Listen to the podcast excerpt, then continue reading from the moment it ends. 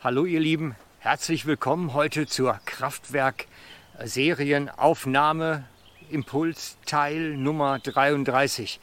Wir sind schon bei Folge 33. Am Anfang hätte ich mir das nie zu träumen gewagt, dass es einmal so viele werden. Ich wollte eigentlich nur ein paar kleine Gedankenanreger für den Corona-Lockdown gestalten und jetzt sind wir schon inzwischen bei Folge 33. Es ist wirklich für mich unglaublich. Toll, dass du dabei bist und dass du immer noch zuhörst und ja, dir wirklich auch diese Impulse anschaust, damit du in deinem eigenen persönlichen Glauben vorwärts kommst und wächst und an Autorität und Kraft Gottes zunimmst. Es ist so, dass die Bibel sagt, dass die Kraft Gottes in uns wirksam sein soll.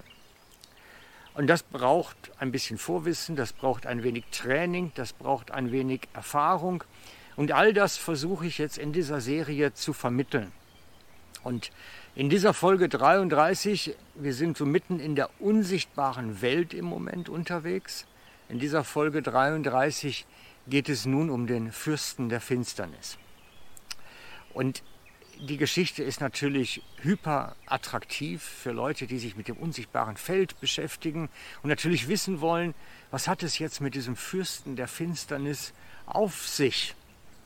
Und ich möchte euch dafür nun erst einmal die Bibelstelle passend dazu vorlesen, wo es um diese Person geht oder Personen sind sogar und ähm, dass ihr sehen könnt, es ist wirklich urbiblisch verankert und es ist nichts, was ich mir irgendwie persönlich ausgedacht habe.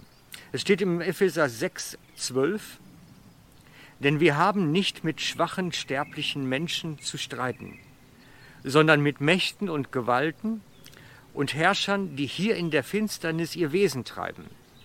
Mit dem bösen Geisterheer haben wir zu kämpfen um die Himmelsgüter. Für diese kurze Bibelpassage habe ich den Albrecht Bibelübersetzungstext verwendet. Ich glaube, dass er sehr gut den Gedanken, den Ursprungsgedanken von Paulus wiedergibt. Bis auf eine Stelle, da würde ich doch dann eher den einen Luthertext bevorzugen, aber dazu dann gleich mehr. Es geht in dem Text, den Paulus an die Epheser schreibt, um einen geistlichen Kampf. Er sagt, du und ich, wir stehen in einem geistlichen Kampf, in einem Kampf, einem täglichen Kampf mit Mächten und Gewalten. Aber wir stehen nicht in einem Kampf mit Menschen, sondern mit Mächten und Gewalten der unsichtbaren Welt.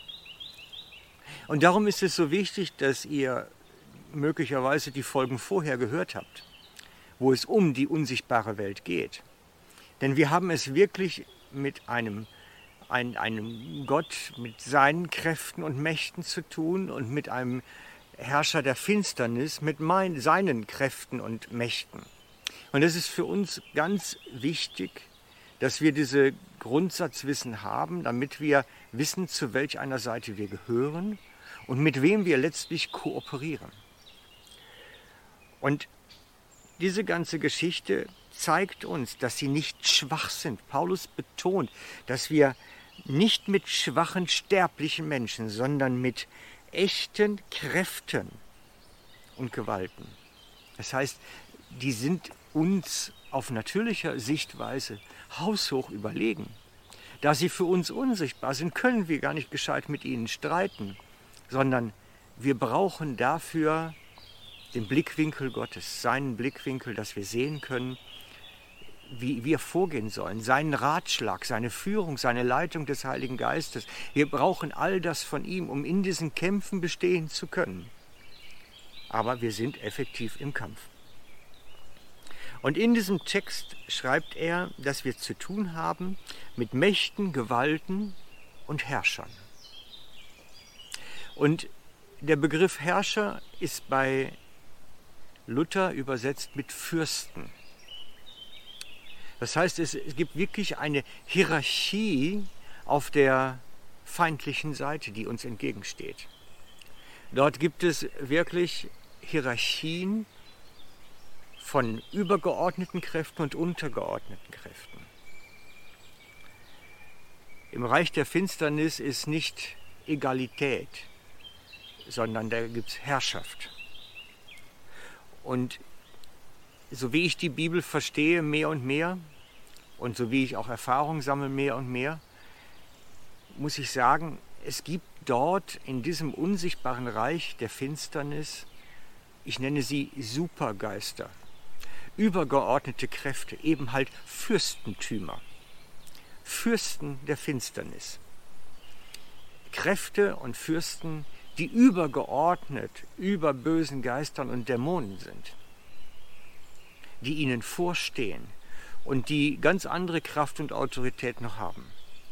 Ich gehe da gleich drauf ein. Denn ich glaube, dass Geister erst einmal grundsätzlich Stimmungen machen auch Dämonen. Also ich bin mir an der Stelle nicht sicher, ob Dämonen und, und Geister der Finsternis grundsätzlich dieselbe Geschichte ist oder ob Dämonen Geistwesen sind und das andere sind Geister. Ich mache es mal als eines. Ich sage nicht, dass es verschiedene Sachen sind, sondern Dämonen sind auch unsichtbar, sind auch Geistwesen. Und wenn Jesus den bösen Geist der Krankheit aus jemandem heraustreibt, halte ich das für eine Dämonenaustreibung, denn sie sind unsichtbare Geister. Und diese unsichtbaren Geister machen Stimmung. Sie machen Stimmung, wenn sie in einem Menschen drin sind dann sorgen sie dafür, dass dieser Mensch eine sehr veränderte Persönlichkeit, ein sehr verändertes Wesen hat und sorgen dafür, dass er in eine bedrückte oder aggressive Stimmung kommt. Ganz viele besetzte Menschen haben einen unglaublichen Aggressionspegel, könnten alles zusammenschlagen, sind ständig gewalttätig. Darum wenn so Themen sind, Alkoholismus mit häuslicher Gewalt verbunden, muss immer angeschaut werden, handelt es sich um dämonische Besetzung, dass da ein Geist, ein böser Geist in die Person hineingekommen ist. Denn diese Geister machen Menschen aggressiv.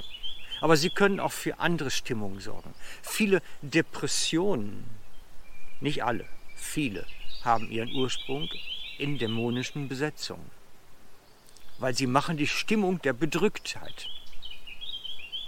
Und diese Supergeister, von denen ich eben gesprochen habe, diese Fürsten der Finsternis, diese übergeordneten Geistern, die über den anderen stehen, sie können Stimmungen auf größere Angelegenheiten legen, eine ganze Stadt, ein Land.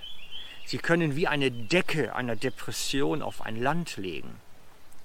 Und wir müssen das wissen, dann, wenn ein Land, in, in, ein, ein Volk in eine Depression gerät, dann ist unser Kampf nicht gegen die Depression, sondern unser Kampf gegen die geistlichen Mächte, die, die dieses verursacht haben. Feindliche Mächte können Stimmungen auf ganze Städte legen.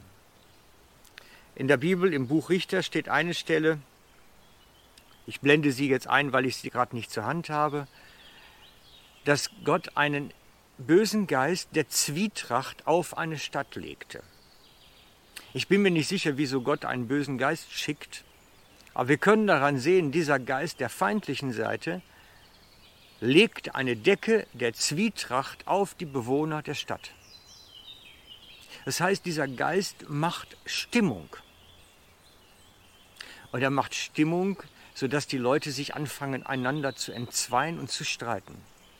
Ich habe so etwas auch schon bei Kirchgemeinden erlebt, bei großen Kirchgemeinden, wo wie eine Decke der Zwietracht auf der Gemeinde lag und die Menschen anfingen zu streiten, zu streiten, zu streiten. Wie gesagt, wenn böse Geister im Spiel sind, machen sie Stimmung. Wir hatten vorher schon das Thema Flüche in einigen Kapiteln vorher. Flüche machen keine Stimmung. Flüche machen Unfruchtbarkeit und Misserfolg. Böse Geister oder Dämonen machen Stimmung, machen Aggression, machen gewalttätig, machen Depression, machen Frustration, sorgen für Zwietracht. Böse Geister sorgen für Stimmung.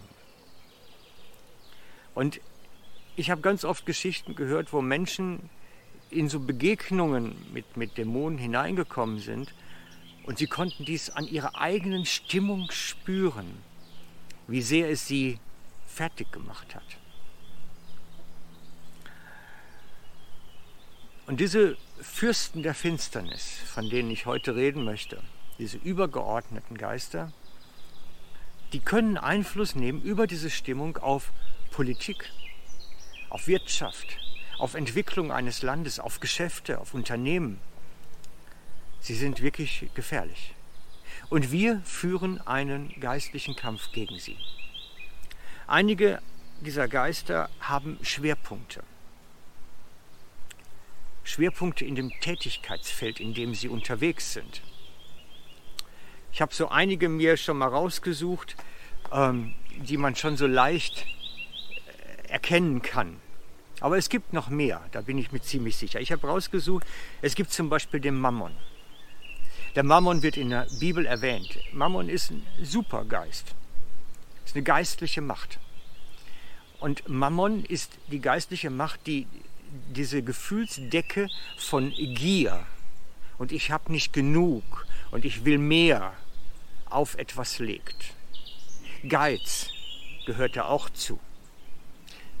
Und diese Geister machen Stimmungsdecken. Dass plötzlich Geiz geil ist, hieß es mal in der Werbung. Und dass Gier das einzig richtige Mittel ist.